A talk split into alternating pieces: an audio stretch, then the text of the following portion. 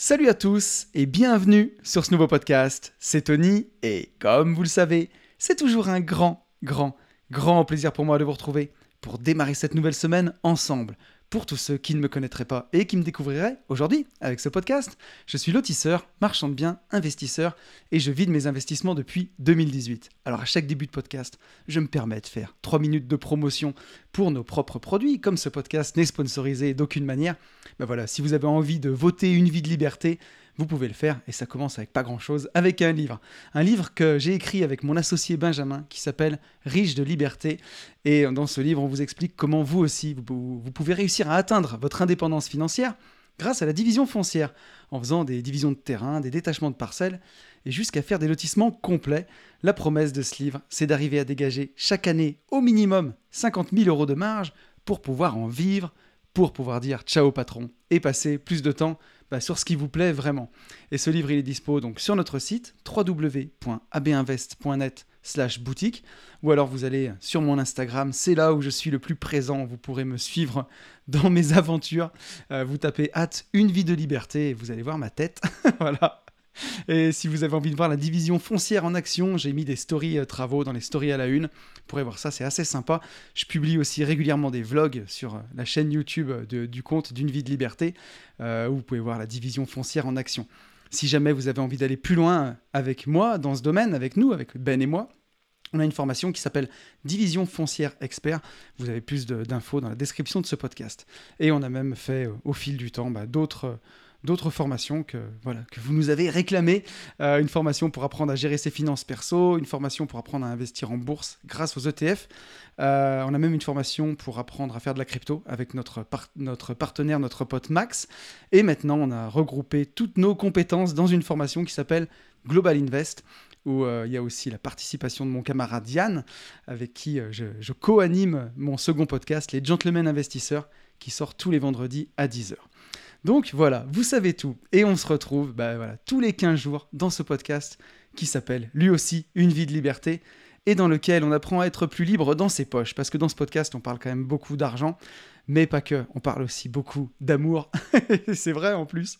On apprend ensemble comment être plus libre dans sa tête, parce que dans ce domaine, comme le disait Corneille, comme le chantait Corneille, je viens de loin. Et euh, voilà, ça m'a pris du temps pour arriver à être libre dans ma tête. Aujourd'hui, qui peut se prétendre complètement libre? Je sais pas, mais il y a quand même un cadre qui est défini dans le monde dans lequel on vit, mais je crois que je suis assez libre dans ce cadre. Donc, euh, donc on découvre ça ensemble tous les 15 jours.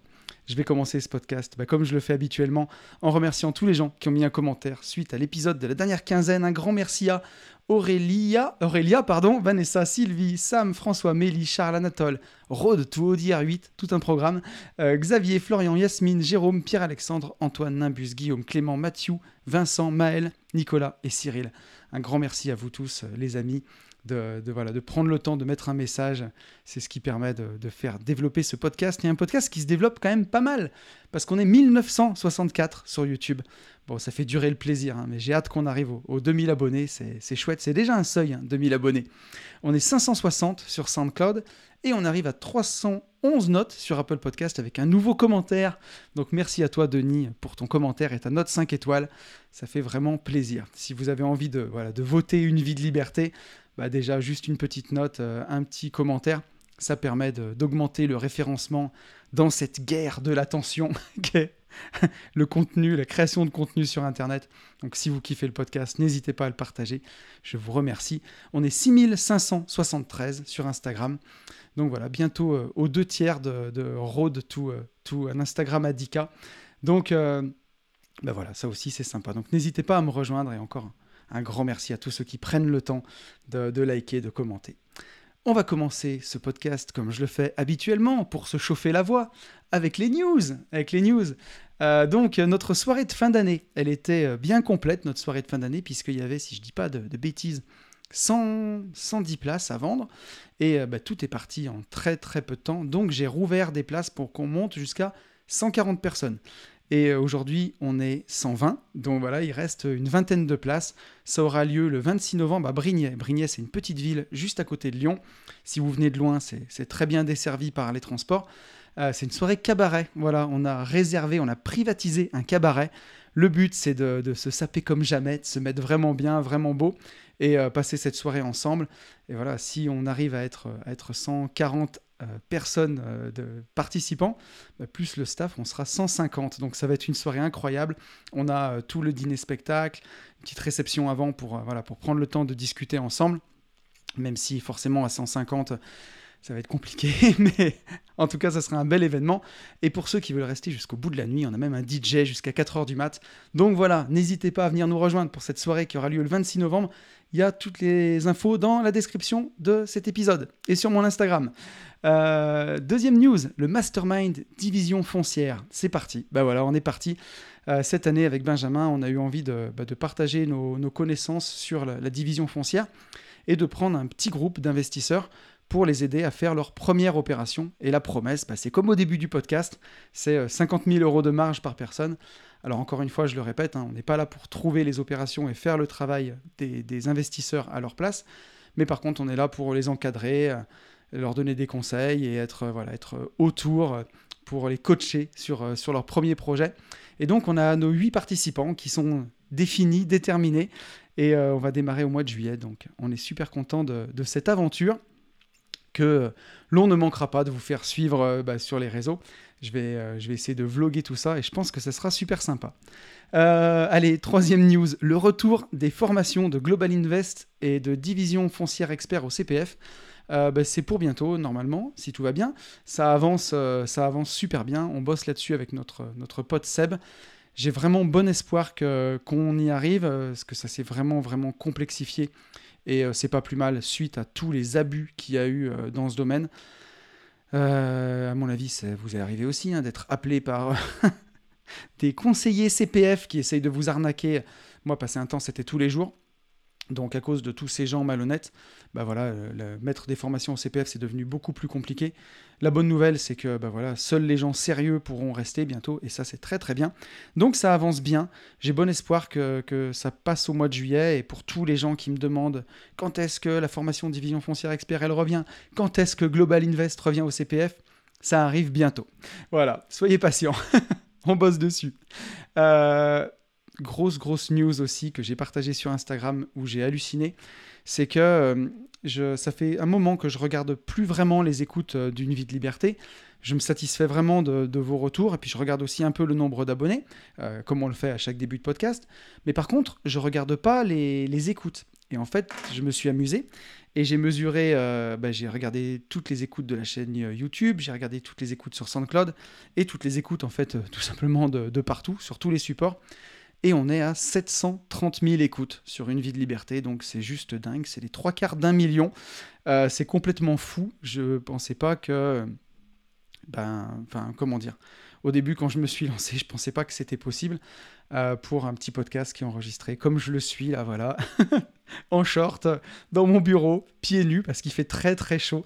Donc j'espère que vous serez indulgents, puisque j'enregistre toujours le podcast en, one shot. Hein. Euh, et en plus, celui-ci, vous allez voir, il y a eu un, défi, je vous expliquerai tout à l'heure. Donc euh, pour celui-ci, j'espère qu'il vous plaira en tout cas.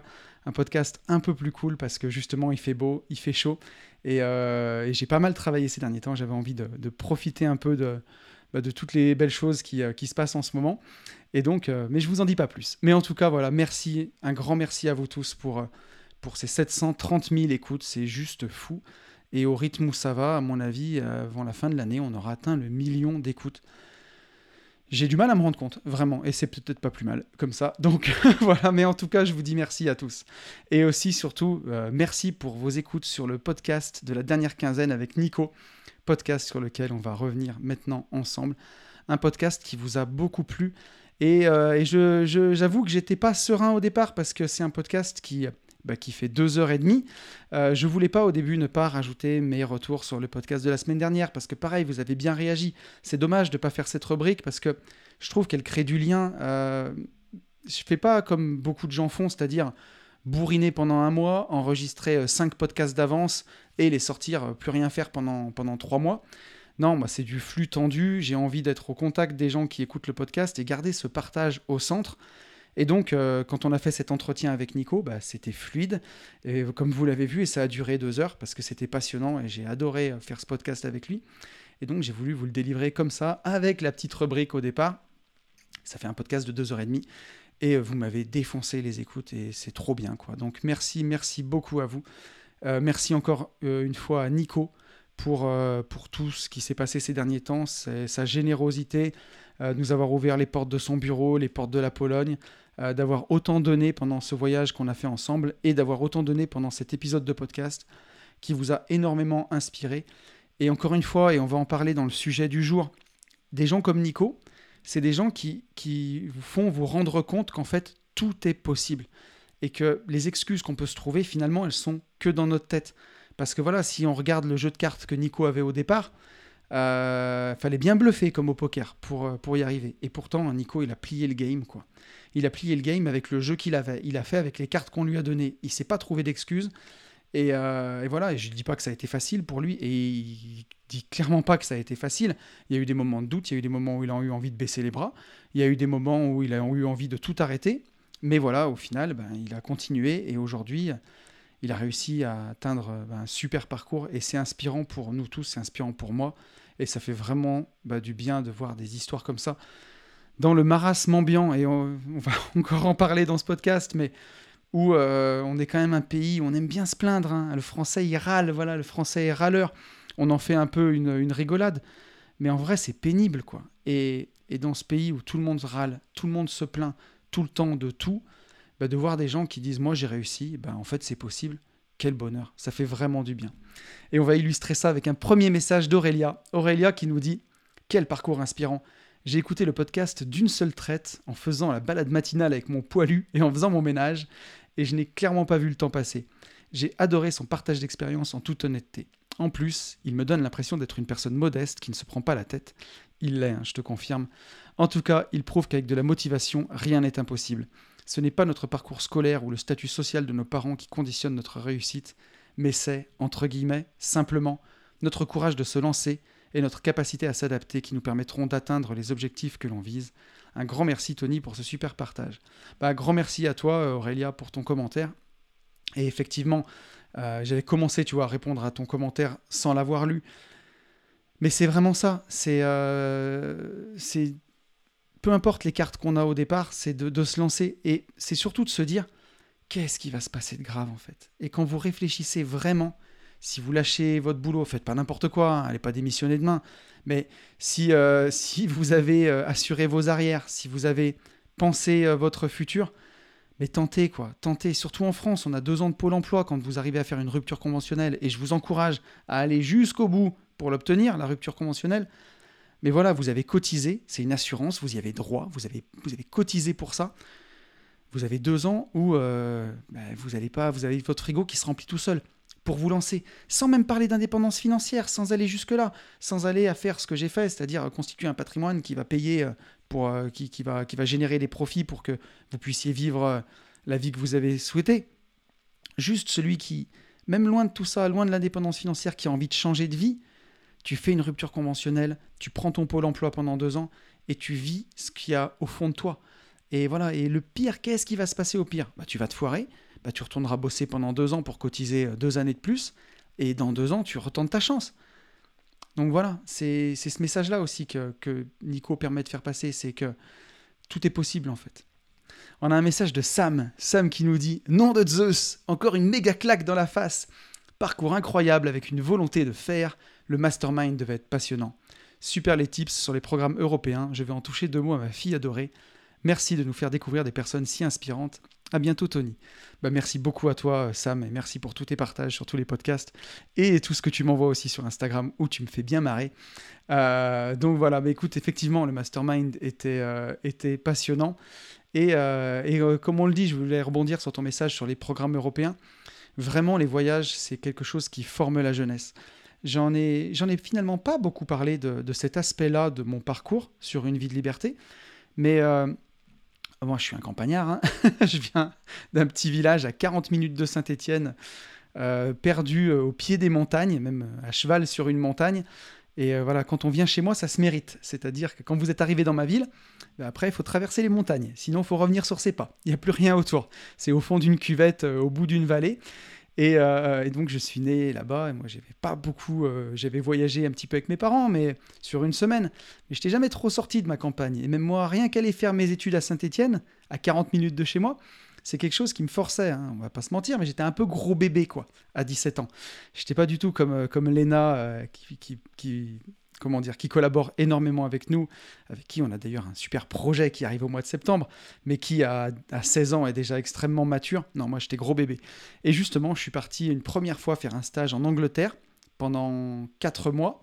Ensuite, je suis parti en Australie pendant encore 4 mois. Et euh, finalement, j'ai enchaîné par une année en Écosse pendant un an. Et ça m'a dégourdi à un point que voilà, je suis revenu, j'étais plus la même personne en fait j'avais euh, j'ai dû faire face à plein de problèmes et encore comme un peu le disait Nico à une époque voilà je suis parti j'avais un téléphone Sagem euh, monochrome euh, il y avait il y avait à peine des SMS il y avait pas internet dessus. Quand on voulait avoir internet fallait aller dans un cybercafé. On n'avait même pas internet aussi facilement à la maison. C'était une autre époque quoi. Vraiment vraiment une autre époque que les moins de 20 ans ne peuvent pas connaître.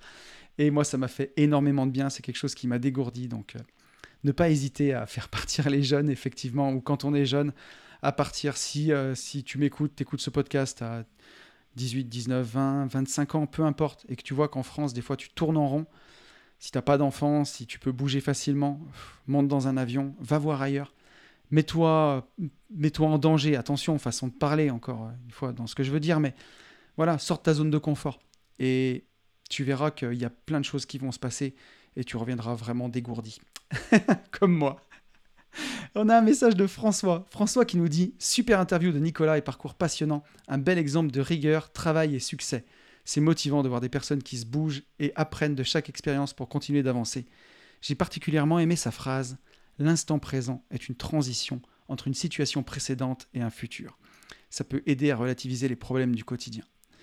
Et merci à toi pour ton message, François. Et j'ai voulu absolument lire ton message, puisque tu vois, c'est une réflexion qu'on se faisait encore hier avec Benjamin, où euh, on a passé notre journée entre, entre Clermont-Ferrand et, euh, et euh, Saint-Étienne puisque euh, voilà, on avait encore des préparatifs à faire pour le, mastermind moto qui aura lieu au mois d'octobre. Et d'ailleurs, j'ai filmé toute la journée où il y a, on a fait aussi de la division foncière, on a déjeuné avec notre avocat, avec notre avocat en droit des sociétés, Maître Cos. J'ai filmé toute la journée, ce sera le vlog de la semaine prochaine. Donc, si vous avez envie de découvrir ça sur YouTube, j'ai voulu vraiment vous faire partager euh, toute cette journée. Et en rentrant, justement, avec Ben, avec mon associé, on était dans la voiture, on discutait tous les deux et on, on réfléchissait qu'on était en 2022 on a fait notre dernière année de Rat Race en 2018, où on avait encore notre entreprise de, travaux publics, et on se rendait compte à quel point notre vie avait changé, et à quel point parfois on surestime ce qu'on peut faire en un an, mais on sous-estime ce qu'on peut faire en cinq ans. Et là, ça fait seulement trois ans et demi qu'on a quitté notre ancien emploi, et euh, enfin notre ancienne boîte en tout cas, euh, et euh, bah, c'est devenu notre vie a changé du tout au tout. C'est devenu incroyable. Et on se disait que, ben voilà, euh, on remerciait notre nous du passé, en fait, d'avoir fait ces efforts-là pour offrir cette vie-là à notre nous présent, quoi. Et que, ben voilà, et quand on en chie, on repensait à l'année 2018 où euh, vraiment rien n'était rien n'était facile, quoi. Le chemin était simple, encore une fois, on va parler de ça aujourd'hui, mais le chemin, la voie était simple, mais à vivre, c'était vraiment pas facile. Euh, et, voilà, on se disait que ben, ça a été cet instant présent du passé, on va dire, l'année 2018, au moment où elle vivait, était très difficile, mais c'était une période de transition entre la vie qu'on vit actuellement et rien ne dure vraiment. Et malheureusement, les, bons moments comme les mauvais. Donc il faut, il faut absolument profiter de tout. Et c'est d'ailleurs quelque chose que je disais à Benjamin tous les matins. Euh, je disais profitons de la vie quand même, parce que il nous arriverait quelque chose à la fin de l'année 2018 et si on vivait nos derniers moments, on serait content d'avoir quand même profité de ces moments-là. Et je me souviens que les midis, on allait manger au petit resto d'entreprise à côté et on, on essayait de visualiser notre futur en se disant imagine quand on aura fait ça, quand on aura fait nos premières opérations, quand on va passer chez le notaire, quand on va encaisser l'argent, comment on va le vivre.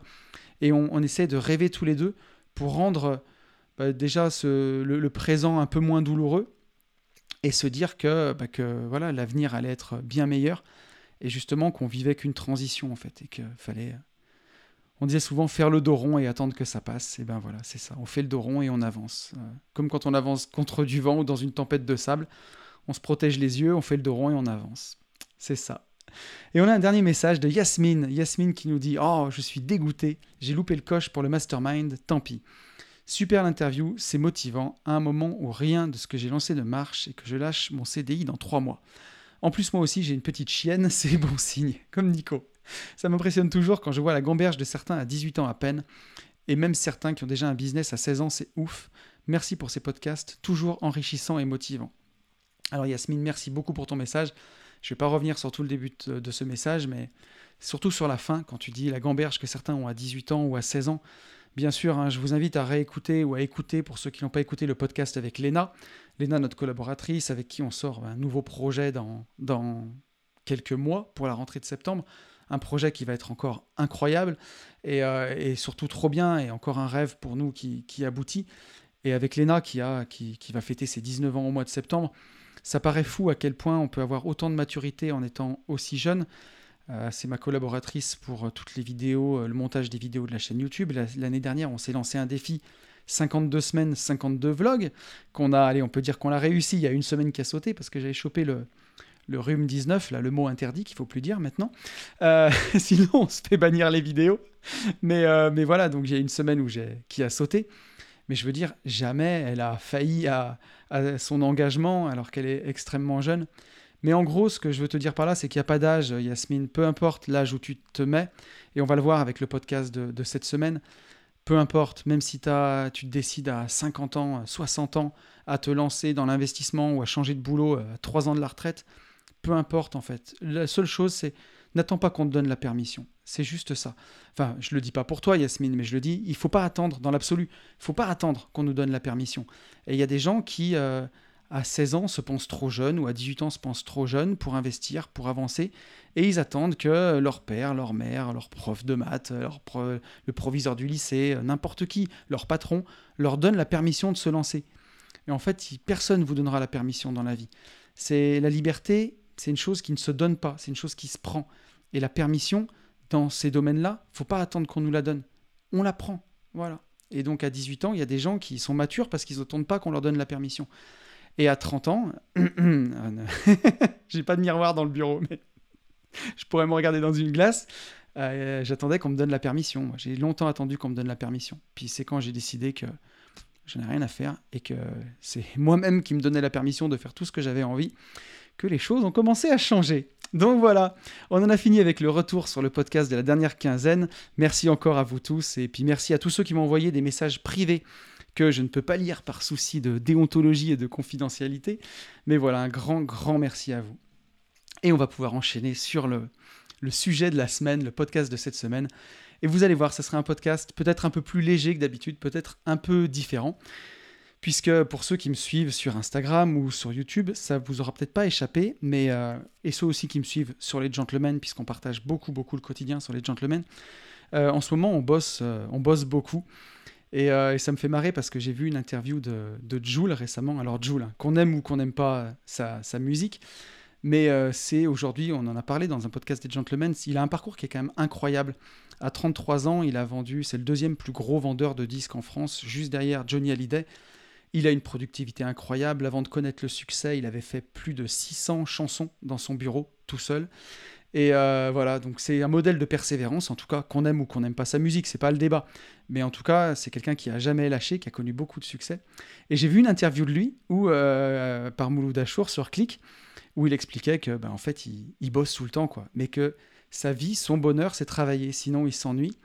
Et je me disais que la comparaison est bien modeste, mais aujourd'hui, moi, je suis, c'est vrai que je suis passionné de, ce que je fais d'investissement, de ces podcasts que je fais avec vous, de ce que je fais avec Yann, de, des événements qu'on organise, de tous les nouveaux rêves qu'on a et des choses dont je ne peux pas encore vous parler. Enfin, je veux pas encore vous parler parce que je veux attendre qu'elles soient fermes et définitives avant de vous les montrer, mais tout ce qu'on prépare pour 2022-2023, ça va être vraiment très inspirant, je pense, et ça va être vraiment très chouette. Et pour moi, c'est des rêves qui s'accomplissent, ça va être des belles choses à vivre. Mais voilà, ça implique aussi que bah, je passe une semaine par mois ou en mastermind ou euh, ailleurs où je me repose. Mais les trois autres semaines ou trois autres semaines et demie, bah, je bosse quand même beaucoup. Et, euh, et c'est chouette et j'adore ça. Et puis on a quand même une tendance à, voilà, on a envie d'avancer, on veut voir jusqu'où on peut aller, donc on se met peut-être un peu la pression aussi, on va pas se mentir. Et donc, euh, euh, pour Une vie de liberté, pour ce podcast, j'avais une semaine qui était très remplie, et j'ai voulu me lancer un défi. J'ai voulu voir si euh, j'aurais pu faire une interview, par exemple, c'est des choses qui me prennent moins de temps, et j'ai des choses, des surprises pour cet été aussi, des trucs très inspirants qui arrivent, mais je voulais pas les précipiter. Je me suis dit, bah, je vais voir si je peux préparer mon épisode de Une vie de liberté en ben, pas trop de temps. Quoi. Et je m'étais dit, bah, le défi, c'est de passer moins d'une heure à préparer l'épisode. Sachant que en moyenne, quand je fais un, podcast seul d'une vie de liberté, sans l'enregistrement, il me prend presque 5 heures à préparer. Voilà, entre 4 et 5 heures. Bon, je vais pas vous spoiler, hein, le défi est raté. Hein. j'ai pas réussi à le préparer en moins d'une heure. Mais franchement, on doit être à maxi 1h30. Euh, je pense même 1h20. Donc voilà, donc c'est rare que je mette aussi peu de temps à préparer un podcast. Euh, on commence à revenir sur euh, les débuts de la chaîne où euh, c'est à peu près le temps que ça me prenait, mais c'est des podcasts qui étaient beaucoup moins longs. Donc voilà, bah, vous me direz à la fin si c'était de la qualité ou si c'était éclaté. mais bon, au moins ce sera naturel. Et puis j'avais aussi, j'avais aussi envie de faire quelque chose de plus léger, puisqu'on arrive dans l'été euh, et, qu'on passe un, bon moment ensemble, et que pour moi aussi ce soit un bon moment. Et là, je vous assure qu'au moment où je suis en train d'enregistrer, je passe un excellent moment. Donc, euh, donc voilà ce qui m'a inspiré le, sujet du jour. Il y a une semaine, j'étais un anniversaire euh, entre amis et je passais un excellent moment. C'est des, amis qui me, qui me, sont très chers. Il y avait beaucoup de monde. Il y avait des gens que je connaissais. Il y avait des gens que je ne connaissais pas. Et comme toujours, bah, au bout d'un moment, ça commence à parler de, des boulots et ça dévie gentiment sur la retraite, euh, les investissements pour préparer sa retraite, et ainsi de suite. Et moi, je suis toujours dans la gênance, comme on dit, quand ça commence à parler euh, d'investissement, parce que euh, ben, souvent j'entends des choses qui ou vont me faire grincer les oreilles, vous voyez. Et au début, j'étais j'étais toujours en mode, il y a des années, je vous parle de ça, j'étais en mode conquistador, quoi. J'étais tellement passionné de ce que je faisais que j'avais envie d'en parler à tout le monde, j'avais envie de convaincre tout le monde. Et aujourd'hui, comme je vous le conseille, bah moi je me tiens silencieux. Je dis rien, je hoche la tête, euh, je veux pas trop parler quoi. Je veux pas trop en dire parce que bah, forcément, la plupart des gens, en tout cas les gens qui me connaissent, savent qu'aujourd'hui je vis de mes investissements, je vis de mon, business de marchand de biens, de mon patrimoine. Donc euh, que j'ai une certaine expertise, dirons-nous, dans le domaine. Et donc quand ça parle d'investissement, au final, les regards finissent toujours par se tourner vers moi. Et, euh, ben voilà, quand euh, nous, on est dans le domaine de l'indépendance financière, ou si vous écoutez Une vie de liberté depuis longtemps, vous avez l'habitude qu'on parle d'argent, d'émotions, on en parle librement, avec des gens qui sont plus du quotidien, qui ne sont pas familiers avec ce domaine de, l'indépendance financière. C'est parfois plus dur, et il y a aussi beaucoup d'émotions qui vont avec l'argent. Donc, euh, je marche sur des œufs à chaque fois, puis je veux surtout vous connaissez ma. enfin, comment dire Je veux blesser personne. Donc, je, prends toujours le... des pincettes. Donc voilà. Et donc on a reparlé des retraites. Et, euh, les retraites, j'en parle souvent, j'en ai parlé sur les podcasts privés, j'en ai parlé sur les podcasts publics, beaucoup sur les gentlemen investisseurs. Mais à quel point, quand on prend un peu de recul, c'est tellement un piège, c'est un vrai piège. Et des fois, je me dis que c'est la pire arnaque qui existe. C'est quasiment un, un, gigantesque système de Ponzi à l'échelle d'un pays. Euh, pour les retraites, normalement, on était censé cotiser, faire, on va dire, déléguer l'investissement à l'État. L'État nous prenait une partie de, notre, de la richesse qu'on créait, de notre salaire, pour l'investir de leur côté et nous le rendre euh, à la retraite. Donc voilà, en gros, on cotise pendant 40 ans, et puis quand on prend notre retraite, ça va être redistribué pendant en moyenne peut-être 20 ans, à l'époque en tout cas où ça a été créé. On va nous redistribuer euh, l'argent qui euh, est censé avoir fructifié. Et en fait, bah, c'est un gigantesque système de Ponzi. Hein. Pour ceux qui ne savent pas ce que c'est qu'un Ponzi, c'est pour ça que Bernard Madoff, l'investisseur, est allé en prison. C'est quand vous promettez un rendement incroyable et en fait quand vous donnez à ceux qui ont investi en premier le rendement avec l'argent de ceux qui viennent de rentrer. Et là, vous faites une pyramide où c'est un serpent qui se mord la queue. Il faut qu'il y ait de plus en plus d'argent qui rentre dans le système pour payer les premiers et ainsi de suite. Et ça finit toujours en eau de boudin, un Ponzi. La pyramide finit par s'écrouler, c'est un château de cartes. Et bah voilà, les derniers entrants ont perdu. Les premiers, à la limite, ont peut-être réussi à récupérer leur argent, voire même à faire du profit avec l'argent des autres. Euh, ici, les boomers. et, euh, et, puis les premiers entrants, bah voilà, ceux qui bossent, bah pour eux, ils seront bananés, comme on dit. Donc on est censé cotiser pour notre propre retraite, faire confiance à l'État pour faire fructifier notre argent. Et en fait, on paye la rente des gens qui sont déjà dans le système. Et, et pour moi, quand on prend un peu de recul, qu'on essaye de, je sais pas, de réfléchir, ben on se dit c'est dingue, c'est dingue d'adhérer à ça, quoi. C'est ouf, c'est euh, en tout cas à un, gros niveau et euh, se dire qu'on mette un petit billet à la limite. Aujourd'hui, je me verse 800 euros de salaire, donc et, je cotise un petit peu. Qu'on mette un petit billet en disant écoute, on verra. Après tout, on peut mettre un petit billet sur, sur un Ponzi, sur Internet, sur euh, un truc en se disant on verra. Mais qu'on mise tout sa retraite là-dessus, ça reviendrait à miser sa retraite sur euh, un Ponzi, euh, un robot Ponzi d'Internet, un robot de trading, quoi. Voilà. C'est comme si vous misiez votre retraite sur un robot de trading. Et surtout qu'en plus de ça, ils nous sont en train de nous repousser l'âge de la retraite à 67 ans. Et je vous rappelle, et on le rappelle jamais assez, que l'espérance de vie en bonne santé pour un homme, c'est 63 ans. Et, euh, et ça, à vrai dire, j'en parle avec beaucoup d'émotion, puisque je vous rappelle que j'ai tenu une entreprise de travaux publics pendant 12 ans. Et en 12 ans, j'ai vu quatre de mes salariés, donc je ne vous parle pas de gens que je connais, je vous parle de gens avec qui j'ai travaillé, de, gens avec qui, ces années-là, j'ai passé plus de temps avec eux qu'avec ma propre famille. Et j'ai vu ces personnes-là mourir juste euh, quelques mois avant leur retraite, ou mourir dans les six mois qui ont suivi leur retraite. Des gens euh, que je connaissais, avec qui je travaillais, pour qui j'étais présent à leur enterrement. Donc c'est une réalité. Des gens qui ont cotisé en espérant bah, vivre une vie de liberté, quoi, clairement, une vie plus cool. Et ben voilà, c'est terminé à ce moment-là.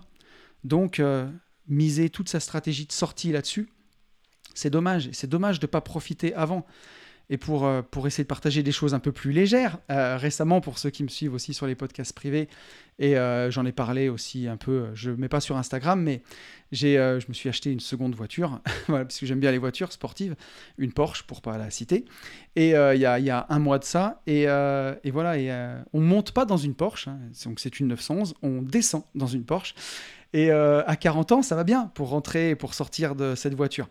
Mais j'imagine pour les gens qui diffèrent ce plaisir-là en se disant Oh ben à la retraite, je serai plus tranquille, j'aurai fini le crédit de la maison, les enfants seront partis, et là je me payerai la Porsche dont j'ai toujours rêvé. À 67 ans, je ne suis pas sûr qu'on ait autant de plaisir à conduire une voiture comme ça, parce que c'est quand même sportif, quoi. Et je me dis, alors euh, là c'est une Porsche pour le coup, mais euh, si c'est des véhicules plus exclusifs, je sais pas, celui qui rêve d'une Ferrari, c'est vraiment des voitures pour les jeunes, quoi. Et en fait, la plupart des gens bah, diffèrent ce plaisir-là et se l'offrent à la retraite. Euh, et, voilà, et moi, je suis pas, je me suis pas beaucoup économisé. Pendant mes 12 ans de rat race, euh, j'avais un rythme infernal, j'ai beaucoup passé de temps au travail, je me suis levé très tôt, je me suis couché tard. Alors on verra comment je vais vieillir. Et dans ma famille, mes grands-pères n'ont pas battu des records de vieillesse. C'est peut-être aussi pour ça que je peux profiter aujourd'hui. Mais je me dis que franchement, à 67 ans, je suis pas sûr que j'aurais envie de, conduire ce genre de voiture, quoi. Euh, j'en sais rien, hein, je sais pas. J'espère que je serai en forme. C'est ce que je fais. Je fais du sport pour être en forme. Mais, euh, mais voilà. Mais en tout cas, juste pour dire, pour revenir sur ce principe de, retraite, se dire qu'on va travailler jusqu'à 67 ans, qu'on va pas profiter avant. Alors il y a des gens qui arrivent à faire les deux, qui arrivent à profiter. Mais, euh, mais en tout cas, bah, du lundi au vendredi, ils sont au turbin, quoi. Ils peuvent pas voyager comme ils veulent. Et c'est cinq semaines de vacances. Moi, aujourd'hui, je prends à peu près une semaine de vacances par mois. Donc euh, mes cinq semaines de vacances au mois de mai, je les ai explosées. Et après, il faut que j'aille bosser tout le reste de l'année. Donc ça, aujourd'hui, pour moi, ça serait plus envisageable. Mais, euh, mais voilà, ce que je veux dire, c'est que ben, on, ne peut pas, on peut pas tout miser sur sa retraite. C'est, c'est pas possible. Et donc, quand ça arrive dans des discussions comme ça, c'est toujours compliqué avec des gens qui qui sont pas dans ce domaine-là de l'indépendance financière. Et je sais que je marche sur des œufs, que je prends des pincettes. Euh, et, pour revenir sur, voilà, sur ces retraites et la façon dont on la prépare, bah, entre un investisseur et quelqu'un qui n'est pas investisseur, c'est souvent deux mondes qui s'opposent. Et en discutant avec ses copains, euh, il y avait justement un copain qui me disait, que j'aime beaucoup, et qui me disait, mais pour moi, le travail, il devrait être rémunéré à hauteur de ce qu'un homme peut produire. Et oui, dans le meilleur des mondes, alors ça c'est Karl Marx pour le coup, hein, et euh, donc voilà, mais dans le meilleur des mondes, oui, il faudrait que le travail d'un homme soit rémunéré à ce qu'il produit. Moi j'avoue que je suis plus dans la vision d'Adam Smith, euh, donc c'est une vision plus libérale, et pour moi, le travail d'un homme, il doit aussi être rémunéré à la hauteur de la valeur qu'on apporte aux autres. Alors bien sûr qu'on a besoin de tout le monde, et, euh, je ne dis pas que c'est juste en fait ce système-là, puisque les mineurs qui extrayaient le charbon dans les mines de Saint-Étienne, ils apportaient aussi beaucoup de valeur aux gens parce qu'on avait besoin d'eux.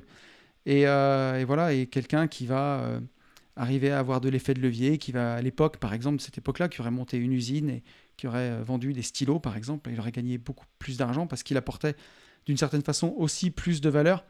Et je dis pas que c'est juste des visions du monde aussi qui s'opposent. Et, et voilà, mais en tout cas, les règles, c'est pas moi qui les ai faites et elles sont les mêmes pour tout le monde d'une certaine façon. Euh, tout le monde a. on, joue tous selon ces mêmes règles du jeu. Et on a commencé à parler de la bourse, justement.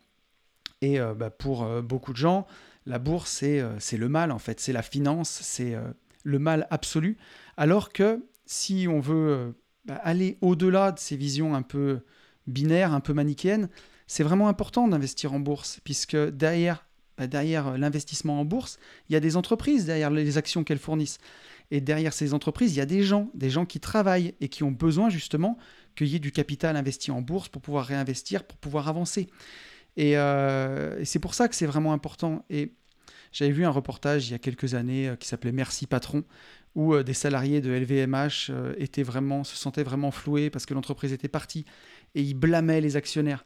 Et en fait, moi, là où ça me fait de la peine, puisque c'est mon combat, l'indépendance financière, et c'est mon combat surtout même l'éducation financière des gens, leur rendre leur pouvoir, leur rendre leur souveraineté qu'ils arrêtent de penser que la bourse, c'est compliqué, mais qu'elle peut être euh, synonyme de richesse pour qui bah, décide de le voir comme ça. Et quand je voyais ces salariés qui s'estimaient floués par les actionnaires, est-ce qu'ils savent seulement que en ouvrant un PEA, ils peuvent eux aussi devenir actionnaires de LVMH Et dans ce documentaire Merci Patron, sur la période où certains avaient travaillé, l'action LVMH, elle avait fait x8.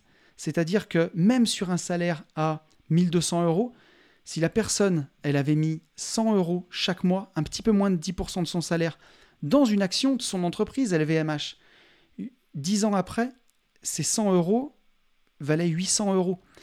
Et avec les intérêts composés, c'est encore plus. Et il y en a certains qui auraient eu enfin, des primes 2, 3, 4, 5 fois supérieures à la prime de licenciement qu'ils ont eue, juste en devenant eux aussi actionnaires de cette entreprise. Et ce que je veux dire, c'est que voilà, c'est pas moi qui ai fait les règles du monde dans lequel on vit.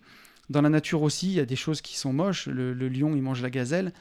Et, euh, pourtant, on n'a pas parqué les gazelles euh, pour les protéger du lion.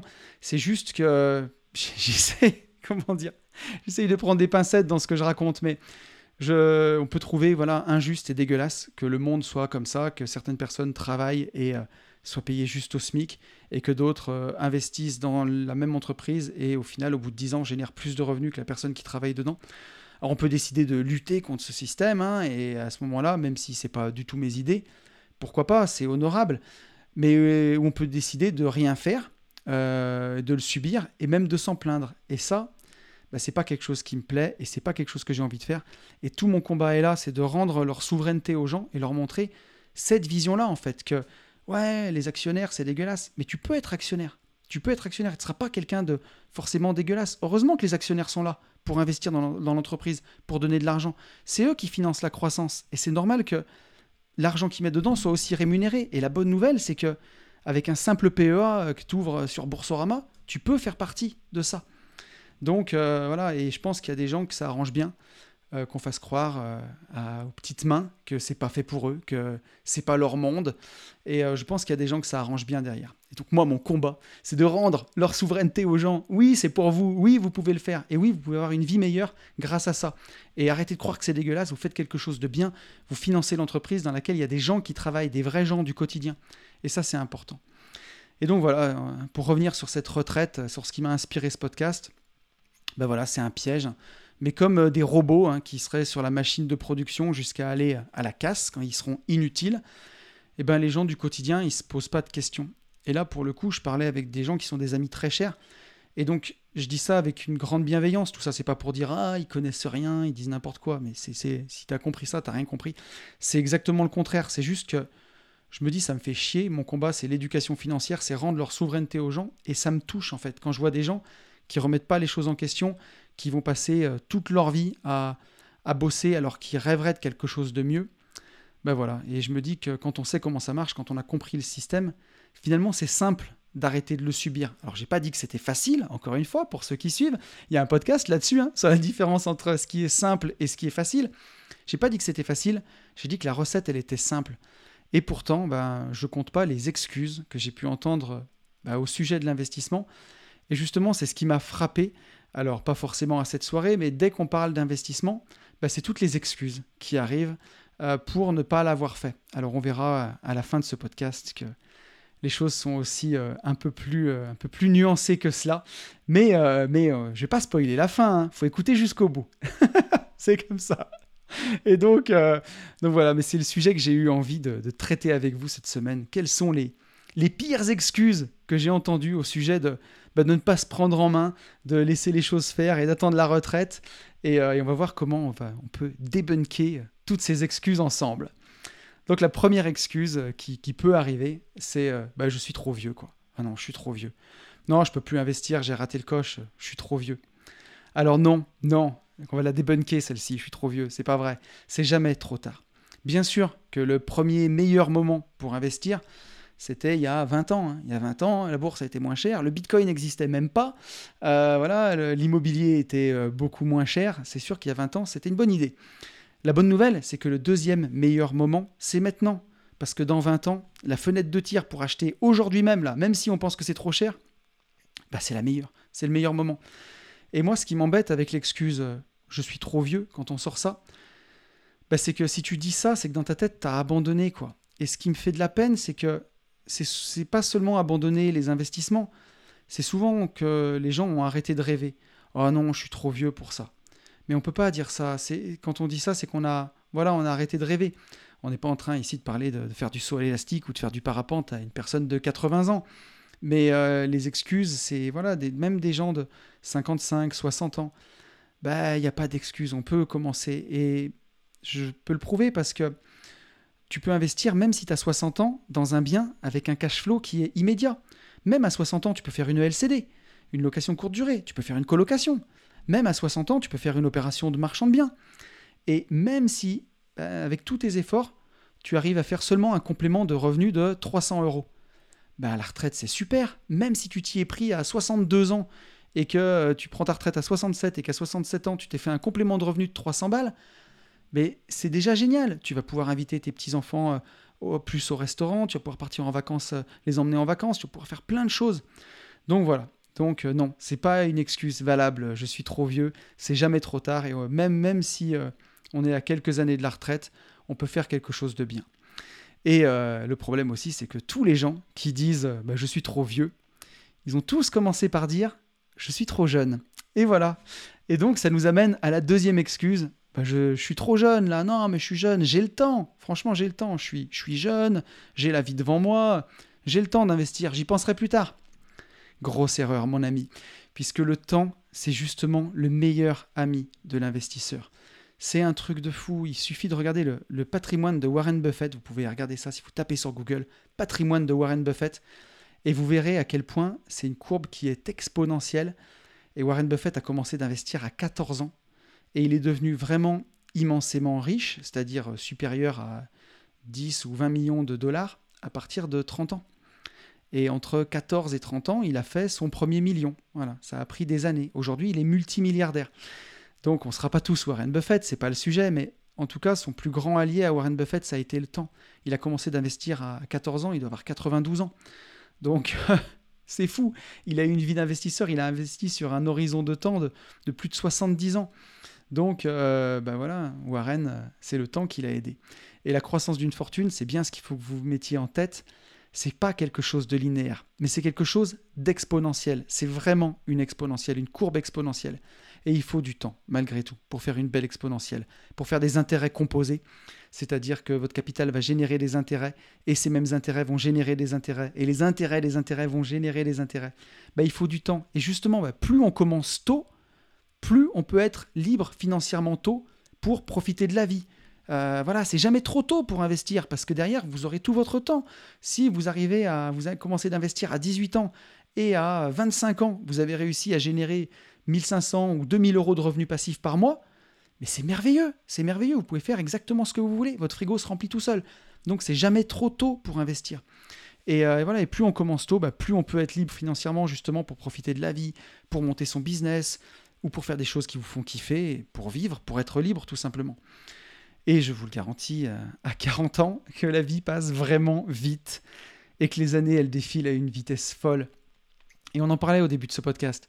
C'est nos actions d'aujourd'hui qui définissent notre vie de demain. Et je peux vous dire qu'aujourd'hui, au moment où j'enregistre ce podcast, en 2022, je remercie vraiment le Tony de 2015, 2016, 2017 qui a bouffé des cailloux euh, voilà, pour la vie que je vis aujourd'hui. Et euh, si je pouvais revenir dans le temps, je lui serrais vraiment la main parce que, bah, parce que voilà, heureusement qu'il était là pour charbonner.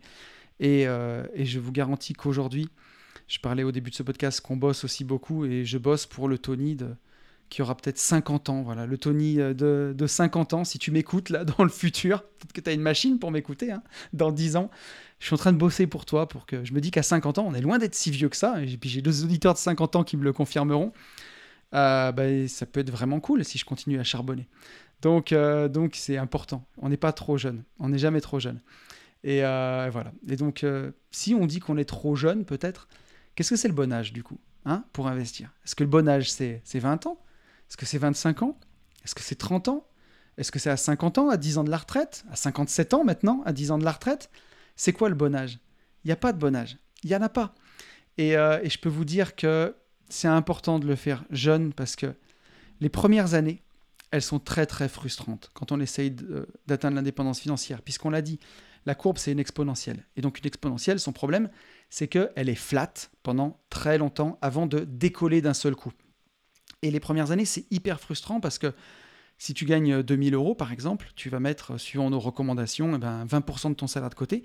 Donc 400 balles par mois, tu vas vivre avec 1006. Tu vas investir, tu vas investir.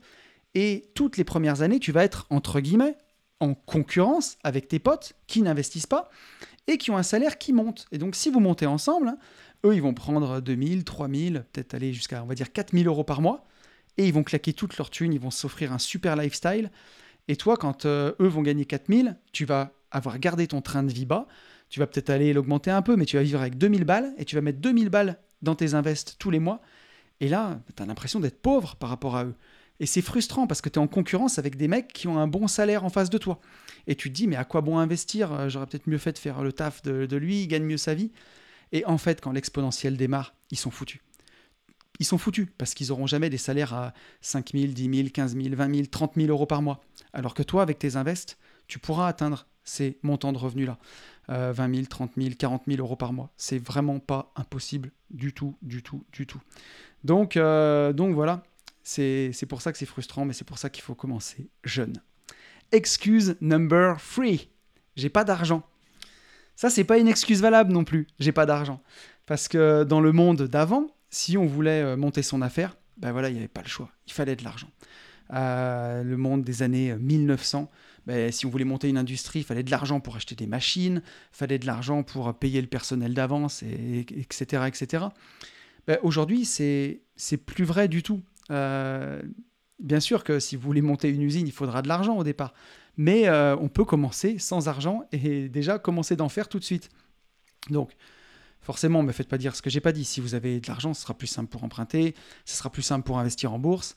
Mais si vous n'en avez pas, bah, ce n'est pas une excuse valable. Aujourd'hui, on peut monter des affaires de marchand bien et les faire financer en crowdfunding avec euh, la première brique, par exemple. Il n'y a pas besoin d'argent. Pas besoin d'argent. Juste apprendre une compétence, la mettre en pratique. Pas besoin d'argent. Euh, vous pouvez faire de la sous-location. Sous-location professionnelle. Vous, vous, louez un appart, vous le, sous-louez pardon, en Airbnb. Vous allez faire du cash, vous n'avez pas besoin d'argent au départ, vous louez. Euh, on peut encore, dans certains cas, hein, si vous avez un salaire correct, vous êtes bien finançable, emprunter à 110%. Et même si c'est juste emprunter à 100%, que vous mettez les frais de notaire, bah, il faut très peu d'argent pour emprunter beaucoup d'argent. On peut monter un business sur le net, par exemple, du e-commerce ou faire du coaching. Coaching, c'est la façon la plus simple de monter un business sur Internet. Pas besoin d'argent. Et voilà. donc on peut aussi s'associer avec quelqu'un. Euh, voilà on peut acheter avec ses parents, par exemple, un bien immobilier. Pas besoin d'argent. Donc, pour paraphraser euh, notre cher Aurel San, dire qu'on n'a pas d'oseille, c'est un truc de victime. Euh, je suis volontairement provocateur, mais, euh, voilà. Et pour, citer Nicolas Sarkozy, Alors on en pense qu'on en veut, mais pour en tout cas pour cette citation, moi j'ai kiffé. Nicolas Sarkozy avait dit c'est pas l'argent qui fait le projet, c'est le projet qui fait l'argent. Et ça, c'est toujours le cas, c'est toujours vrai. Euh, si euh, vous voulez investir dans le marchand de biens, c'est pas problématique d'avoir besoin d'argent pour faire le projet. Si votre projet il est rentable, il va faire de l'oseille et vous trouverez quelqu'un pour le financer avec vous. Que ce soit la première brique, un investisseur, de la love money, vous trouverez. Donc voilà, j'ai trouvé ça rigolo. C'est pas l'argent qui fait le projet, c'est le projet qui fait l'argent. Et dédicace à Benjamin qui m'a qui m'a rappelé cette citation euh, il y a pas longtemps. Quatrième excuse. J'y connais rien, j'y comprends rien, c'est trop compliqué. Alors ça, c'est une excuse qui revient hyper souvent. Et justement, dans, ma, fameuse soirée qui m'a inspiré aussi euh, cet épisode, bah, je comprends pas, euh, c'est trop compliqué. C'est quelque chose qui est revenu. Et donc, euh, voilà ce que je pourrais y répondre, c'est que dans le passé, dans le, monde d'avant Internet, bah, les connaissances, elles étaient dans les livres. Et on va dire que le savoir, la transmission du savoir, elle n'allait pas vite du tout. Entre la personne qui faisait l'expérience de quelque chose, jusqu'à ce que ça rentre dans votre cerveau. Il fallait que la personne qui, a quelque chose à vous apprendre, bah déjà elle vive la chose, ensuite elle écrive un livre, parce qu'avec ça, il fallait qu'elle le publie, il fallait que vous trouviez le livre, il fallait que vous le lisiez, etc. etc. Et aujourd'hui avec Internet, avec les podcasts, avec les vidéos YouTube, avec les e-books, même avec les livres, hein, tout va hyper vite. Entre la personne qui va vivre quelque chose et qui va vous le partager et vous donner ce savoir-là, ça va super, super vite. Donc on n'a plus cette excuse de dire que c'est trop compliqué, puisque on a tous un savoir incroyable au cœur de notre main. Je ne sais pas si vous vous rendez compte à quel point le smartphone, bon, ça a été un outil de malheur avec les réseaux sociaux, mais ça a été aussi un outil incroyable. Mais on aurait rêvé d'avoir ça dans le temps. Vous avez à la fois un dictionnaire, une encyclopédie, un moyen de partager les choses, un moyen de gagner de l'argent. C'est un outil qui est absolument incroyable. Et donc on a ce savoir au cœur de notre main et dire en 2022 qu'on n'a pas accès à l'éducation, pour moi, c'est se foutre de la gueule du monde, clairement. Et dire, euh, on n'apprend pas ça à l'école, c'est un truc du, truc du siècle dernier, quoi. Aujourd'hui, bien sûr qu'on n'apprend pas tout à l'école, et bien sûr que je veux pas être, faire partie de ces gars qui critiquent à tout prix l'école, puisque j'ai deux filles qui sont au collège, et franchement, euh, dans ce que je vois et dans ce qu'elles font, c'est loin d'être aussi mal. Peut-être que la mentalité, ça, ça, nous forme à être salariés, mais dans ce qu'elles apprennent, c'est pas si mal que ça. Donc je veux pas être de ces gens-là, mais il faut qu'elles apprennent à lire, à écrire, à compter. L'école peut pas tout vous apprendre. Et l'école peut pas vous apprendre à faire de l'oseille euh, à 13 ou 14 ans, quoi. C'est peut-être pas son but. Mais par contre, aujourd'hui, on a le devoir de s'auto-éduquer. Et moi, personnellement, en tout cas, je ne passe pas une seule journée sans apprendre quelque chose. Ça me fait rigoler parce qu'il y a, pour, ceux qui écoutent Nino, mes filles écoutent Nino, donc euh, j'avoue que j'écoute aussi. Et euh, dans la chanson Réfé, une de ses dernières chansons, il y a un passage, et c'est Charles Aznavour, euh, au milieu de la chanson, un passage d'interview de Charles Aznavour, et c'est ce que dit Charles Aznavour dans la chanson, qu'il ne il passe pas une journée sans apprendre quelque chose. Et je me dis que pour moi, c'est la même chose. Et en plus, quand on aime, quand on se passionne pour quelque chose, on apprend vite. Et aujourd'hui, il y a tout qui est disponible gratuitement. Le savoir sur l'IMO, sur la bourse, sur la crypto, tout est disponible. On a du contenu gratuit pour tout. Alors bien sûr, si vous avez envie d'aller un peu plus vite, bah, il y a du contenu payant et euh, j'en fournis aussi. Mais en contenu gratuit, il y a vraiment tout. Et, euh, et, si on veut payer un petit peu, on va aussi forcément beaucoup plus vite. On a du contenu qui est plus structuré, plus organisé, euh, peut-être un peu plus, je ne vais pas dire professionnel, mais un peu plus structuré. Pour apprendre, ça va plus vite. Mais, mais voilà, il y a du contenu pour tout. Et, et aujourd'hui, ben, c'est dommage de ne pas se mettre dedans en disant c'est trop compliqué, parce que pour moi, c'est vraiment un biais cognitif de penser que c'est compliqué. Pour moi, c'est, euh, ça arrange bien des gens de nous faire penser que les choses sont compliquées. En bourse, il y a un jargon, euh, les tasses, les anses, les bandes de Bollinger et tout ça. C'est tout un jargon pour faire croire que c'est compliqué. En immobilier, euh, passer chez le notaire pour signer, ça se dit réitérer l'acte authentique. Tout ça, c'est toutes des choses pour mettre du jargon compliqué, pour vous faire croire que c'est compliqué. Mais il faut revenir à la base, basique, simple. Quand on investit en bourse, on achète des morceaux d'entreprise. Ces entreprises, elles vont faire quoi? Elles vont produire des choses et ces choses, elles vont les vendre aux gens. Et c'est pour ça que ça rapporte de l'argent. C'est simple, c'est basique. Quand on achète de l'immobilier, tout le monde a besoin de mettre un toit sur sa tête. Hein. On dort plus dehors ou dans des grottes. Bon, ben, on achète une maison, on met quelqu'un dedans, il nous paye pour euh, avoir le droit d'être dedans, et ben nous, avec ça, on rembourse le crédit. C'est simple, c'est basique. faut arrêter de croire que c'est compliqué. Bien sûr qu'il faudra se former, j'ai pas dit, faites pas n'importe quoi. Mais faut arrêter de mystifier tout ça. Il n'y a pas besoin d'être un trader pour investir en bourse. Mais on va avoir le temps d'en reparler encore. Je sens que le podcast va être long parce que je suis au cinquième point et il y en a 12. Mais t'es dit, oh là là, ça fera un podcast plus court que d'habitude. Ouais, bah tu parles. Euh, allez, numéro 5. J'ai pas le temps de m'y intéresser. Ça va me prendre trop de temps. Ah, encore une excuse qui va pas du tout, ça. Ça va me prendre trop de temps. Comment est-ce qu'on peut décider d'échanger? 40 heures de son temps chaque semaine Alors aujourd'hui 35, mais bon, avec les trajets, on va dire 40 heures. Donc 180 heures par mois. Euh, pour 1500 ou 2000 euros. Et pas vouloir consacrer ne serait-ce que 4 heures par semaine, soit 16 heures par mois, donc 10% du temps, comment on ne peut pas le consacrer à investir pour finalement gagner la même somme en quelques années en revenus passifs ou semi-passifs, hein, vous m'avez compris, chaque mois? Et donc fois, pour moi, encore une fois, je veux dire, le calcul, il est mauvais, quoi. Encore une fois, bah, c'est se focaliser sur le court terme, voilà.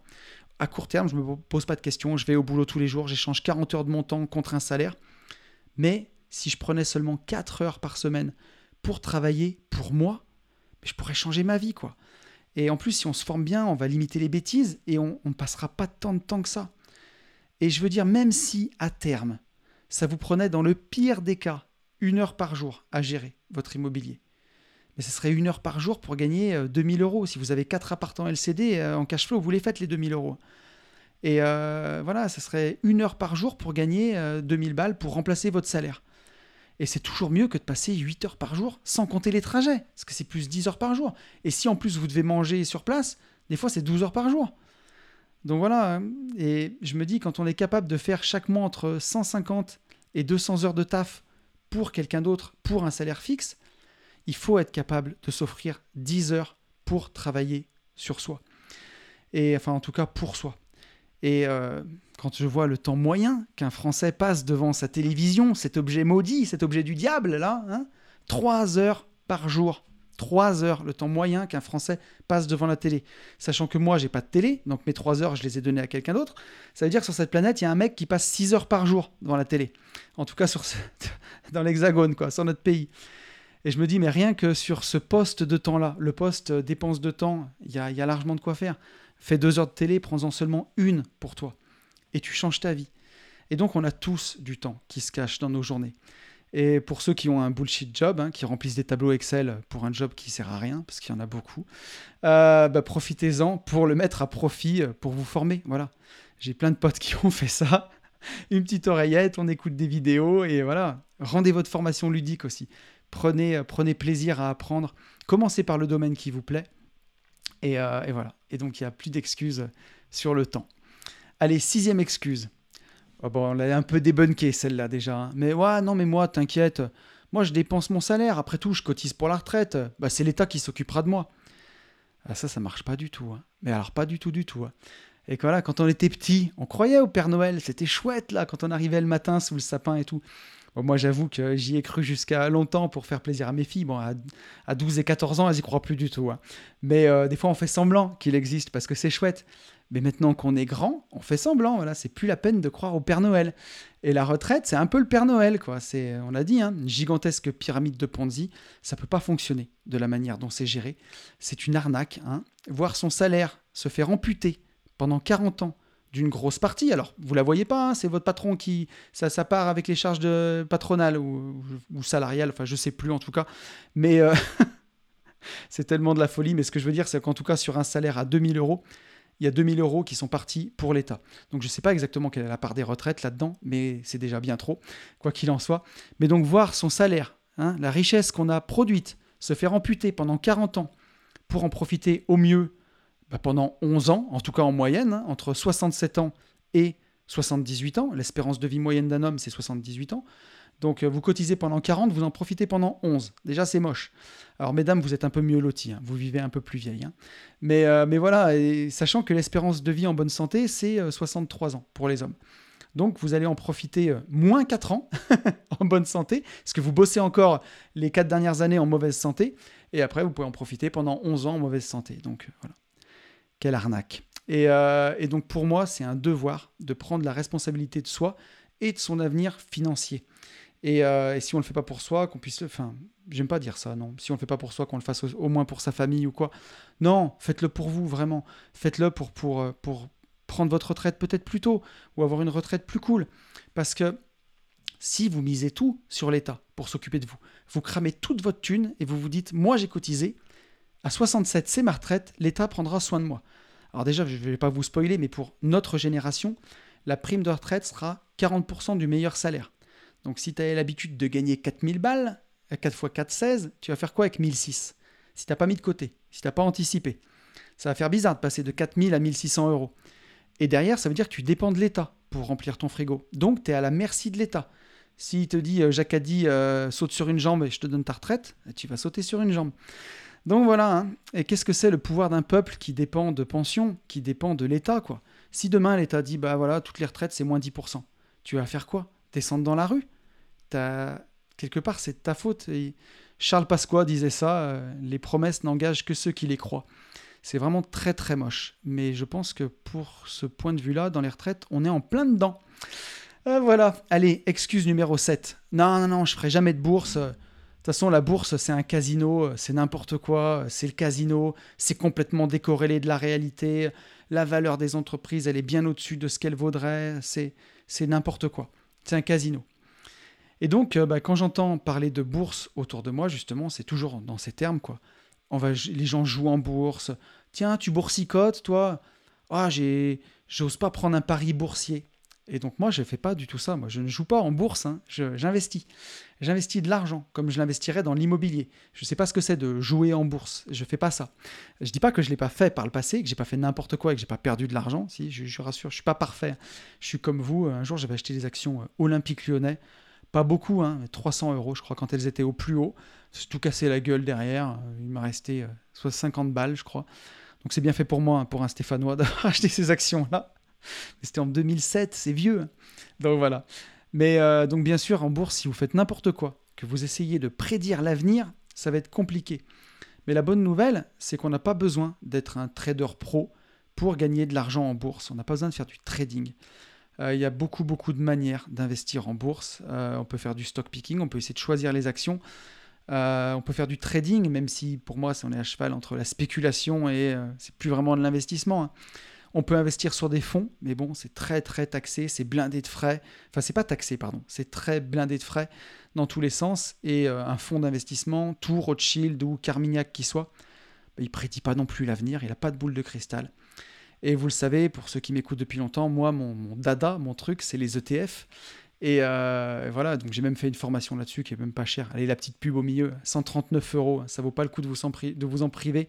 C'est le best-seller d'AB Investissement euh, et de Tonton Mindset, la formation ETF. Elle a beaucoup, beaucoup plu. J'ai beaucoup de bons retours dessus. Et au moins, ben voilà, avec cette formation, vous apprenez à investir dans ce qui, pour moi, est la façon la plus simple et la plus sûre sur le long terme d'investir en bourse. On investit simplement dans le marché. Voilà. On va acheter un indice. Ça, c'est facile. Aujourd'hui, c'est géré par un robot. Il y a très très peu de frais du coup. C'est émis par euh, des gens qui ont pignon sur rue, par le Crédit Agricole, par BlackRock. Et, euh, grâce à ça, ben, on peut le gérer en 5 minutes par mois. Alors bien sûr, c'est volatile, hein. ça monte et ça descend, mais sur le long terme, ça monte. Et, euh, et on a beau dire que la bourse, c'est un casino ou tout ce qu'on veut, la bourse, c'est surtout des vraies entreprises avec des vrais gens derrière qui ont besoin de capitaux pour investir, pour prospérer. Et la bourse, bien sûr qu'elle reflète la psychologie des foules. Quand tout le monde a peur, tout le monde vend. Quand tout le monde est euphorique, tout le monde achète. Nous, grâce à cette stratégie, à cette stratégie pardon, en investissant dans des ETF, on va acheter un petit peu chaque mois. Donc on lisse notre point d'entrée. Et nous, on n'est plus concerné par ces hausses, par ces baisses. On investit sur un horizon de 10 ans, de 20 ans, sur le long terme. Et, euh, voilà, et les boîtes, elles ont besoin qu'on mette de l'argent dedans. Et, euh, et c'est pas parce que la psychologie des foules a décidé que demain, euh, Apple ne valait plus rien parce qu'il y a eu un scandale ou euh, Volkswagen, à l'époque des triches, la, bourse a chuté, a dévissé de moins 15% en une journée, que derrière, bah, on ne produit pas des voitures, qu'on ne les vend pas. Et donc, au bout d'un moment, les gens reviennent à la raison. Et, au final, sur une moyenne, sur des périodes de 10 ans, 20 ans, ça finit par refléter le vrai prix du marché. Pas à l'instant T, parce que ça reflète la psychologie des foules, mais quand on dézoome, quand on prend du recul, eh ben, ça, finit par refléter le vrai marché. Et nous, c'est ça qu'on va jouer. Donc non, la bourse, c'est pas un casino. La bourse, c'est un très très bon lieu d'investissement. Et les gens qui investissent de cette façon-là, c'est ce que préconise Warren Buffett. Hein. c'est un des hommes les plus riches du monde. Donc je pense que c'est, je pense que c'est pas mal. Donc ça, excuse non valable, non reçue, euh, monsieur. La bourse, c'est un casino. Euh, excuse numéro 8. Ah non, moi, j'investis pas. Je préfère garder mon cash. Ça, c'est du sûr, du bon cash là des billets ou, euh, ou mon blindé mon livret A. Donc voilà, encore une belle croyance euh, et encore une belle bêtise, j'ai envie de dire, puisque avec une inflation à 8%, eh ben le cash, chaque année, il va perdre de sa valeur. Et oui, forcément, quand euh, les, les prix, l'inflation monte de 8%, c'est pas en mettant de l'argent sur votre livret A à 1% que vous allez gagner de l'argent. Tous les ans, vous perdez du pouvoir d'achat. Et mon notaire m'a fait une réflexion l'autre jour. Euh, comme quoi l'inflation se retrouverait aussi dans les prix de l'immobilier. Et on parle beaucoup d'inflation, comme quoi les prix montent. Mais aussi on peut voir d'une autre façon, c'est la même chose, hein, bien entendu, mais la voir de cette façon-là, ça, permet d'avoir une autre perception et de relativiser les choses. Euh, on peut aussi se dire qu'une maison qui valait 200 000 euros avant le Covid et qui en vaut 300 euh, 000 euros aujourd'hui, peut-être que les prix ont monté, peut-être qu'en finalement la valeur de la maison est la même, elle n'a pas bougé, c'est juste notre monnaie qui vaut moins d'argent il en faut plus pour acheter la même chose. Et avec le quantitative easing, qui a eu un quantitative easing, pour ceux qui ne savent pas ce que c'est, c'est l'impression monétaire, c'est quand l'État, la Banque centrale, imprime des billets, ben forcément, plus il y a de billets, moins ça vaut quelque chose, donc ça baisse. Et donc, ben voilà, quand notre monnaie vaut de moins en moins, ben il en faut de plus en plus pour acheter la même chose. Et donc laisser du cash sur des livrets, c'est vraiment une hérésie. Et imaginez, il y a certaines personnes qui vont aller se battre pour demander 2% euh, d'augmentation à leur patron pour euh, entasser cet argent sur un livret A qui au final fait du, euh, du plus 1, moins 8, quoi, du moins 7%. C'est une catastrophe. Vous êtes en train de, tuer votre, vos investissements que vous ne faites pas. Hein. Et donc voilà, ce qui est sûr, c'est quand on est formé, quand on ne fait pas n'importe quoi, ben, sur le long terme, quand on investit, on est toujours gagnant. Que ce soit en bourse, en immobilier, même mon immeuble de Saint-Étienne, que j'ai gardé 12 ans et qui était une extrêmement mauvaise affaire, sur le long terme, sur 12 ans, c'est pas une si mauvaise affaire que ça au final, quand on le regarde. Donc, euh, donc voilà, quand on investit sur le long terme en immobilier, en bourse, ben, on s'en sort toujours. Et on s'en sort bien mieux qu'en laissant son argent sur, euh, ben, sur un livret qui fait du, du, moins 7%. Et ça nous fait une bonne transition avec le, le prochain point, justement où on préfère garder son cash parce que c'est du sûr. Le point numéro 9, c'est oh non, mais c'est pas le bon moment en ce moment. Ah non, non, non, non, non, non, parce que c'est la crise. Ou alors, non, mais t'es fou, c'est pas le bon moment en ce moment. il suffit pas de sortir de Saint-Cyr pour le voir. Tout le monde sait, tout le monde sait que l'immobilier va baisser de 15% dans 6 mois. Attends, mais on est sur des plus hauts de marché en bourse. Tout le monde sait que ça va chuter. Et on n'en sait rien du tout. On n'en sait que dalle. On n'a pas de boule de cristal. On n'en sait rien. Et les marchés, ils sont cycliques. Et on a beau essayer de lire dans les courbes, bah, les courbes, au final, elles font ce qu'elles veulent.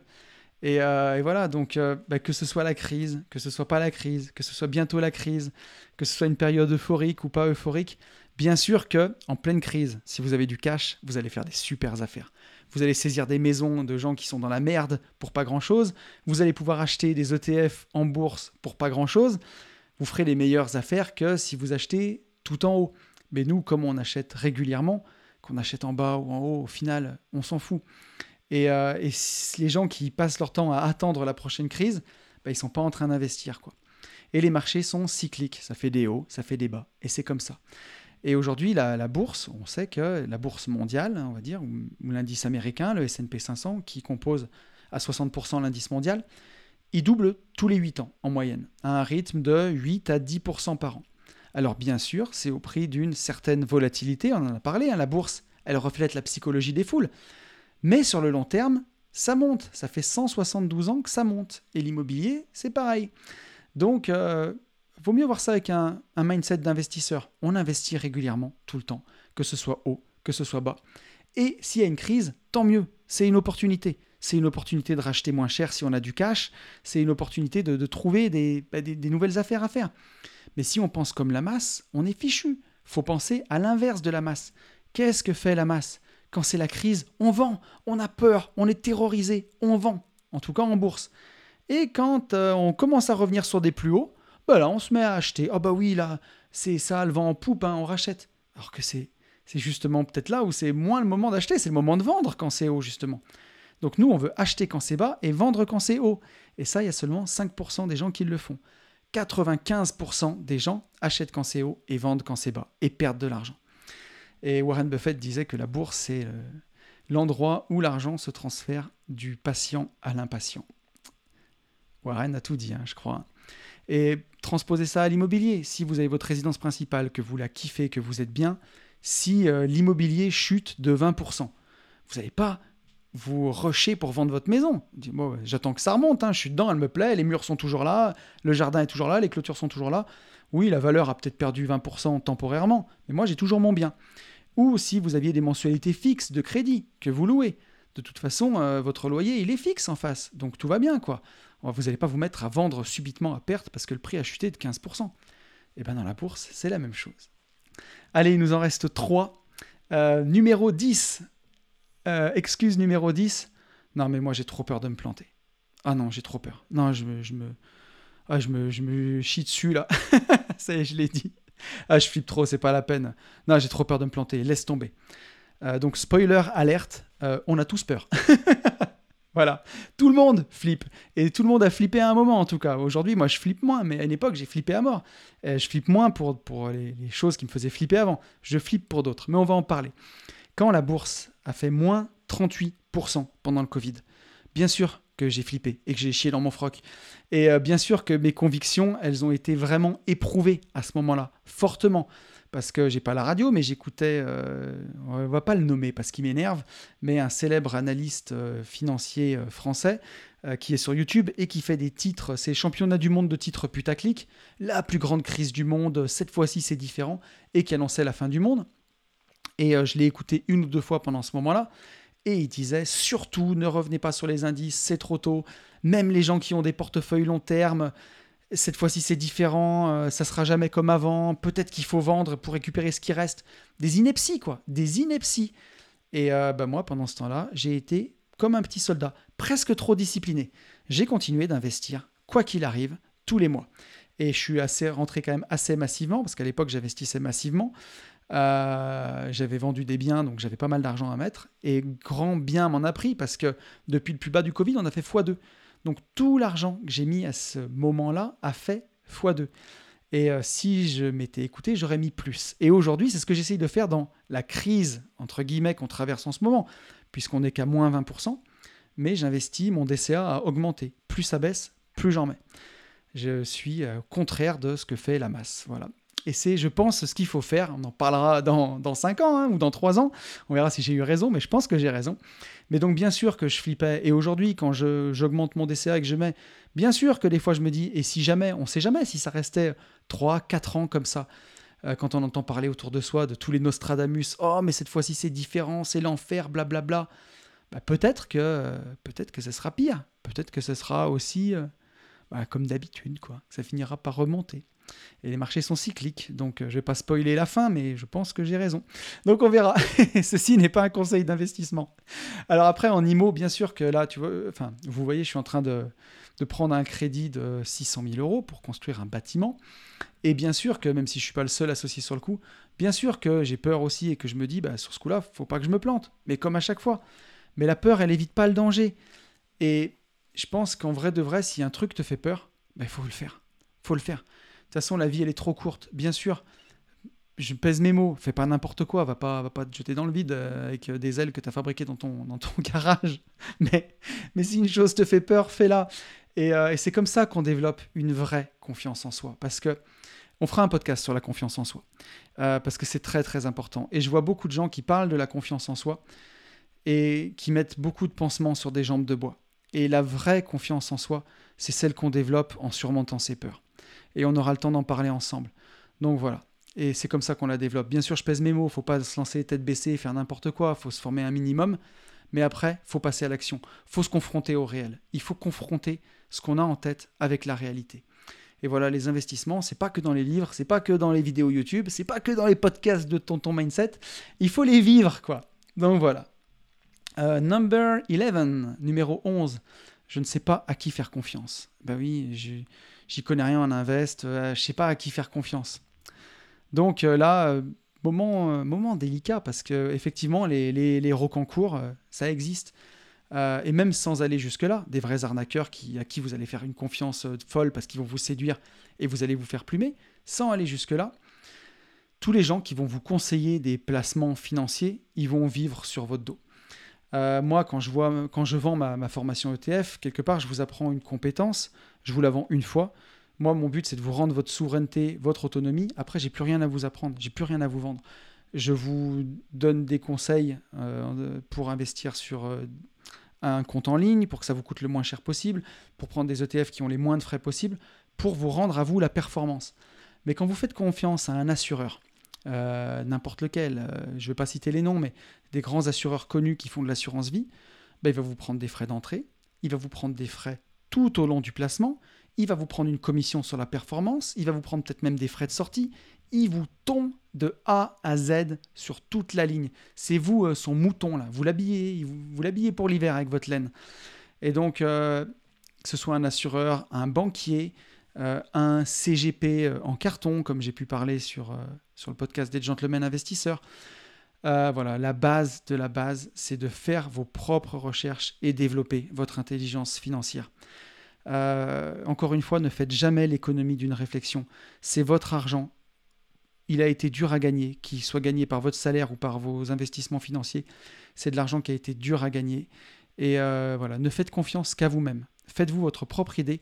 C'est pas grave. Si vous avez vendu un bien immobilier qui a 100 000 euros sur un compte, même si on l'a dit que rester cash sur le long terme c'était bête parce qu'ils perdent de l'argent avec l'inflation, vaut mieux rester cash deux ans et se former et l'investir comme il faut que d'aller se dire euh, tonton il a dit il fallait pas rester cash, faut que je le file à quelqu'un, tiens je vais le filer à mon assureur de famille. Et là votre assureur de famille il vous regarde en se frottant les mains parce que qu'il fasse de la perf ou pas, lui c'est 100 000 balles sur lesquelles il va prendre 2% par an. Et c'est 2000 balles de rente et il va se refaire sur vous. Donc voilà, faites confiance qu'à vous-même. Aujourd'hui on a tous les outils en ligne. On a des banques en ligne, on a des PEA en ligne, on a des ETF, on a, on a tout pour euh, faire par soi-même. Donc voilà. Ne faites confiance qu'à vous-même et formez-vous. Et euh, allez, la douzième, numéro 12, excuse numéro 12. Bon, j'ai déjà investi euh, une fois et ça marche pas. Et non, non, je le referai plus. J'ai fait une fois et j'ai foiré et ça marche pas. Là, si vous êtes comme ça, c'est comme si Jules avait arrêté après son troisième son et on n'avait pas fait 600 avant que ça marche pour revenir au départ. En tout cas, 598 de plus. C'est Thomas Edison qui a essayé 10 euh, 000 fois de faire une ampoule, en tout cas qui a échoué 9999 fois et qui a réussi à la 10 millième. Ben voilà, si vous êtes foiré sur le premier, ça arrive. Et on dit souvent chez moi, chat échaudé craint l'eau froide. Ben c'est ça, il faut pas tomber là-dedans, quoi. Et si vous vous dites non, mais j'ai fait une connerie, j'ai payé les frais de notaire, je peux pas revendre maintenant parce que je vais perdre mes 10%, euh, ben voilà, j'ai mal acheté, euh, je suis en prison maintenant, je suis marié avec mon bien, c'est comme ça.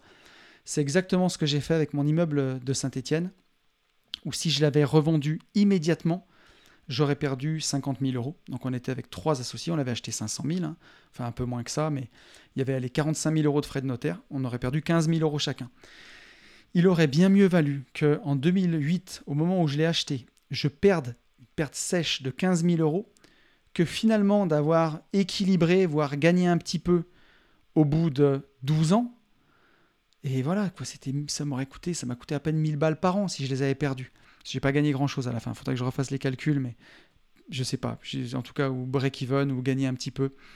Mais j'aurais dû le vendre à cette époque. Et euh, j'aurais pu passer tout mon temps sur autre chose, parce que ma vraie punition, elle n'a pas été en argent, elle a été en temps en temps, en soucis, en stress, en cheveux blancs, en tout ce que vous voulez. Donc euh, si ça marche pas, revends ton truc et recommence. C'est pas grave, tout le monde se plante, ça arrive à tout le monde. Il n'y a pas d'apprentissage, il n'y a pas de réussite sans échec. C'est pas possible, c'est impossible. Il faut se mettre en danger, il faut avancer. Et si on se met en danger, des fois on se plante. Donc il faut essayer de se planter et que ça coûte pas trop cher et que ce soit pas trop la misère. Mais c'est comme ça que ça arrive. Mais en tout cas, voilà, il vaut mieux se couper la main que le bras. Et tu peux pas dire j'ai déjà investi, ça fonctionne pas. Faut pas rester sur un échec. Voilà. Si euh, en vélo, chaque fois que tu étais tombé, tu n'étais pas remonté sur la selle, ben, tu ne saurais pas faire du vélo. Hein tu es tombé, tu es remonté. Donc faut faire la même chose. Donc voilà, on en a fini avec ces 12 euh, excuses les plus célèbres.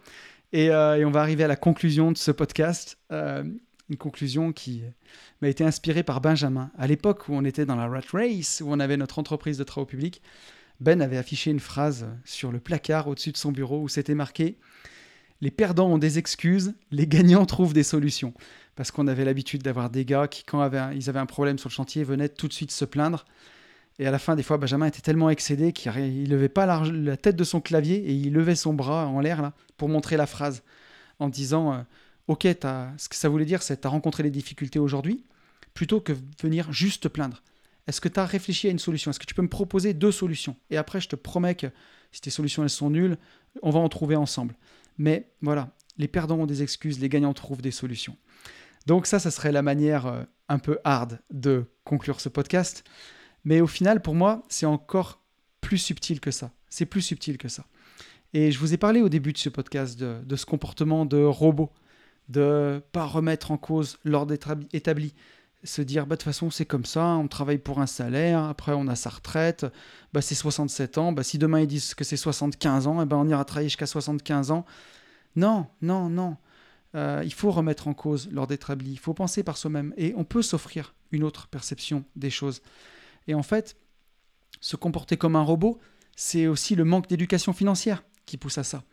Et en en parlant ouvertement, avec des gens qui ne sont pas de ce domaine de l'indépendance financière, qu'on peut vivre de ces investissements, qu'on peut, euh, entre guillemets, arrêter de travailler, puisque même si je travaille beaucoup, j'ai jamais l'impression de travailler, parce que ce que je fais, ça m'éclate. Euh, on peut arrêter de travailler à 36 ans, 37 ans, et même beaucoup plus jeune, je parle pour mon cas, mais beaucoup plus jeune pour d'autres. Et, euh, et, ça met un miroir en face des gens, en fait. On devient la preuve que ben, une autre voie est possible. Et pour les gens, quand ils ont ce miroir en face d'eux, c'est pas facile à gérer et c'est douloureux. Et faut se mettre à leur place. Et c'est comme ça que on va chercher des excuses parce que le cerveau, c'est une machine formidable et il va essayer de chercher du sens à ce qu'il n'y en a pas. Et c'est ça qui va générer les excuses en se disant mais attends, lui il a mon âge, il l'a fait. Euh, putain, j'ai fait les mauvais choix. Euh, putain, pourquoi je l'ai pas fait euh, Comment j'ai pu me planter à ce point?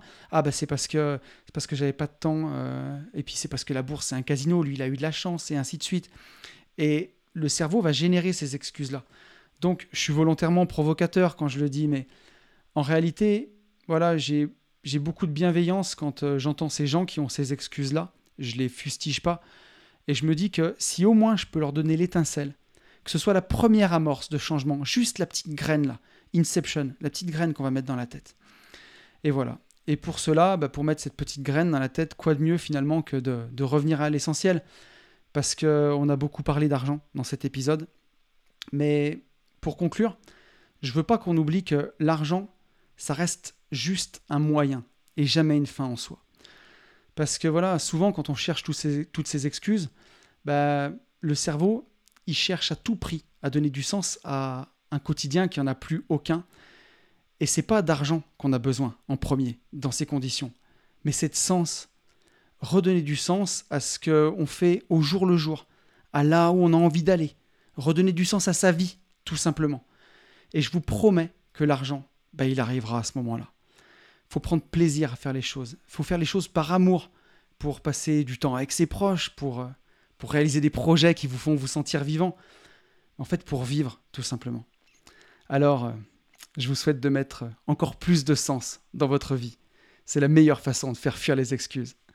Je vous souhaite aussi de rajouter une bonne dose d'amour par-dessus, parce que bah, à la fin de la journée, il s'agit que de ça. Je vous souhaite le meilleur, et vous le savez, je vous souhaite, par-dessus tout, de vivre libre.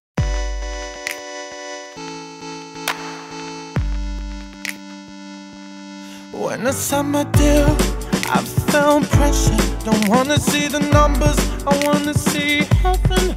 You say, could you write a song for me? I say I'm sorry about you that I believe. When I go I tend to close the door.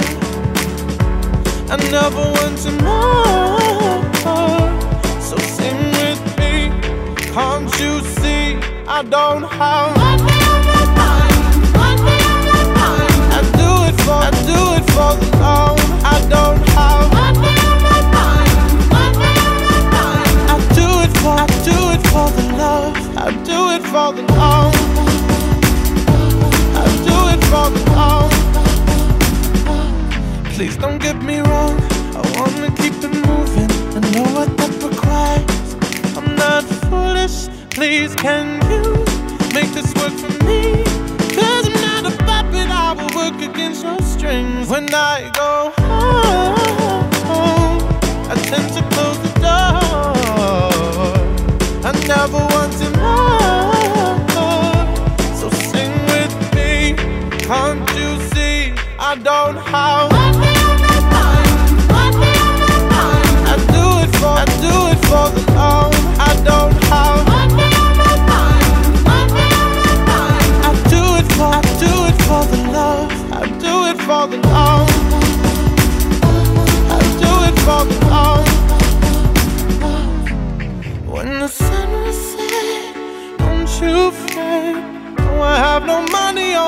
Mind. No money on my mind. No money on my mind. No, I have no money on my mind. When the was set, don't you fret. No, I have no money on my mind. No money on my mind. No money on my mind. No, I have no money on my mind. Just love.